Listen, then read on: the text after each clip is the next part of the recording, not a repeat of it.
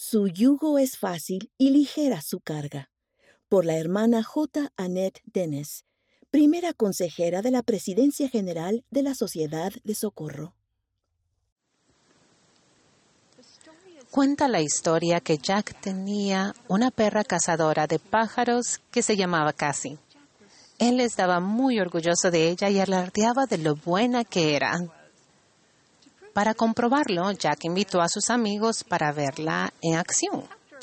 Al llegar al club de caza, Jack soltó a Cassie para que corriera mientras él entraba a registrarse. Cuando iban a empezar, Jack esperaba con ansias mostrar las grandes habilidades de ella. Sin embargo, Cassie actuaba extraño. No obedecía las órdenes de Jack como normalmente lo hacía tan dispuesta. Todo lo que quería hacer era estar junto a él. Jack estaba frustrado, avergonzado y enojado con Cassie, y pronto sugirió irse del lugar. Pero ella ni siquiera saltó a la camioneta, por lo que Jack la levantó impaciente y la empujó en la jaula. Estaba enojado mientras los demás se burlaban del comportamiento de la perra de regreso a casa. Jack no podía entender por qué casi se estaba portando mal. Estaba bien entrenada y todo lo que hacía era complacerlo y servirle. Luego de llegar a casa, Jack la examinó para ver si tenía heridas, abrojos o garrapatas, como usualmente lo hacía. Al ponerle la mano en el pecho, sintió algo mojado y vio que tenía la mano llena de sangre.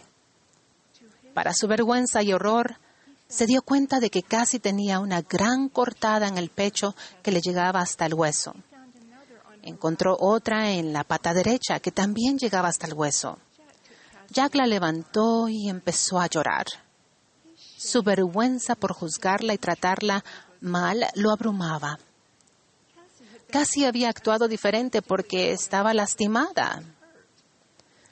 Su dolor, su, su, sufrimiento y sus heridas influyeron su comportamiento. No tenía nada que ver con una falta de deseo de obedecer a Jack o una falta de amor por él. Escuché esta historia hace muchos años y nunca la olvidé. ¿Cuántos heridos tenemos entre nosotros? ¿Cuán a menudo juzgamos a los demás por su apariencia y acciones externas o su falta de acción? cuando si entendiéramos bien, reaccionaríamos con compasión y el deseo de ayudar, en lugar de aumentar sus cargas con nuestro juicio. He sido culpable de esto muchas veces, pero el Señor me ha enseñado con paciencia por experiencias personales y al escuchar las experiencias de muchas otras personas. He llegado a apreciar más plenamente el ejemplo de nuestro querido Salvador, ya que él pasó gran parte de su tiempo ministrando a los demás con amor. La experiencia de mi hija menor incluye desafíos emocionales desde que era pequeña. Hubo muchas veces en las que sintió que no podía seguir adelante. Estaremos eternamente agradecidos por los ángeles terrenales que estuvieron allí durante ese tiempo. Se sentaban con ella, la escuchaban, lloraban con ella y también compartían con ella dones únicos, comprensión espiritual y una relación mutua de amor. En tales situaciones de amor, a menudo las cargas se han hecho ligeras para ambos lados. El elder Joseph B. Wirthlin, al citar 1 Corintios, dijo, Si yo hablase lenguas humanas y angélicas y no tengo caridad, vengo a ser como metal que resuena o címbalo que retiñe. Él continuó, el mensaje de Pablo a este nuevo grupo de santos fue sencillo y directo. Nada de lo que hagan tendrá gran influencia si no tienen caridad. Pueden hablar en lenguas, tener el don de profecía, entender todos los misterios y poseer toda ciencia. Y aun cuando tengan la fe para mover montañas, si no tienen caridad, de nada les sirve. La caridad es el amor puro de Cristo. El Salvador ejemplificó ese amor. En Juan leemos, en esto conocerán todos que sois mis discípulos, si tenéis amor los unos por los otros. Los líderes de la Iglesia han dado muchos discursos sobre la caridad, la unidad, el amor, la bondad, la compasión, el perdón y la misericordia. Creo que el Salvador nos está invitando a vivir de manera más elevada y santa, o sea, su manera de amar, donde todos sientan que en verdad pertenecen y que se les necesita. Se nos manda a amar a otros, no a juzgarlos. Dejemos esa pesada carga, no está en nosotros llevarla. En lugar de eso, podemos levantar el yugo de amor y compasión del Salvador. Venid a mí, todos los que estáis trabajados y cargados, y yo os haré descansar. Llevad mi yugo sobre vosotros y aprended de mí, porque mi yugo es fácil y ligera mi carga. El Salvador no tolera el pecado, pero nos ofrece su amor y nos extiende perdón cuando nos arrepentimos. A la mujer sorprendida en adulterio, él le dijo, Ni yo te condeno, vete y no peques más.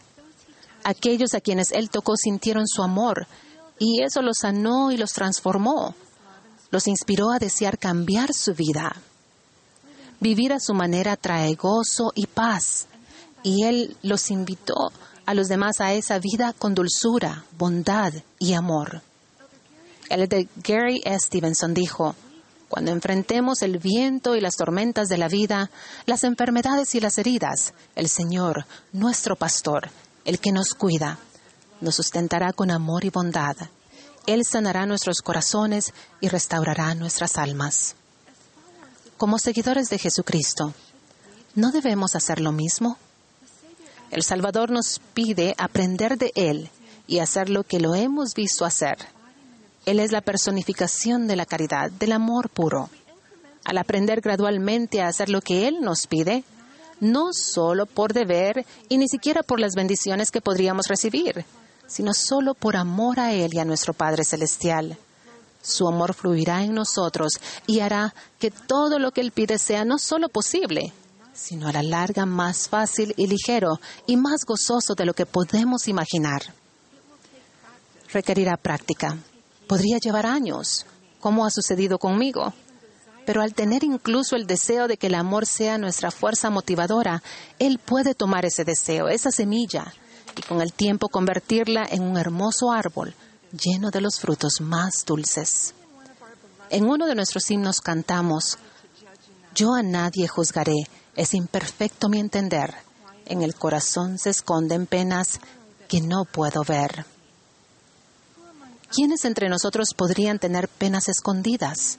El niño o el adolescente aparentemente rebelde, los hijos de padres divorciados, la madre o el padre que crían solos a sus hijos, quienes tienen problemas de salud física o mental, los que están cuestionando sus creencias, los que sufren prejuicios raciales o culturales, los que se sienten solos, los que anhelan casarse, aquellos que tienen adicciones no deseadas y tantas otras personas que lidian con tantas experiencias desafiantes.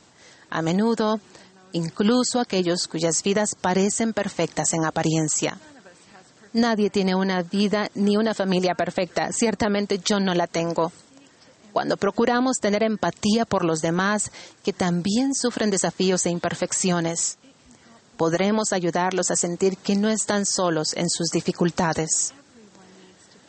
Todos necesitan sentir que pertenecen y que se les necesita en el cuerpo de Cristo. El gran deseo de Satanás es dividir a los hijos de Dios y tiene mucho éxito pero hay tal poder en la unidad. Y cuánto necesitamos caminar junto con los demás en este desafiante trayecto de la vida terrenal. Nuestro profeta, el presidente Russell M. Nelson, dijo, Cualquier forma de abuso o prejuicio hacia otra persona por su nacionalidad, raza, orientación sexual, sexo, nivel de educación, cultura o cualquier otro identificador importante es ofensivo para nuestro Hacedor. Esta manera de tratarnos mal unos a otros hace que vivamos por debajo de nuestra medida como hijos e hijas de su convenio. Aunque el presidente Nelson invita a todos a entrar y a permanecer en, la senda de los convenios que nos lleva de vuelta a nuestro Padre Celestial, también dio el siguiente consejo. Si tienen amigos o familiares que se apartan de la iglesia, sigan amándolos. No les corresponde juzgar las decisiones de los demás, al igual que tampoco ustedes merecen ser criticados por mantenerse fieles. Amigos, recordemos que cada persona en esta tierra es hijo de Dios y que Él ama a cada uno. ¿Hay personas en su senda a las que se hayan sentido inclinados a juzgar? Si es así, recuerden que estas son oportunidades valiosas para practicar amar como ama el Salvador. Al seguir su ejemplo, podemos sujetarnos al yugo con Él y ayudar a fomentar un sentimiento de amor y pertenencia en el corazón de todos los hijos de nuestro Padre. Lo amamos porque Él nos amó primero. Al estar llenos del amor del Salvador, su yugo puede ser fácil y su carga puede ser ligera. De ello testifico en el nombre de Jesucristo. Amén.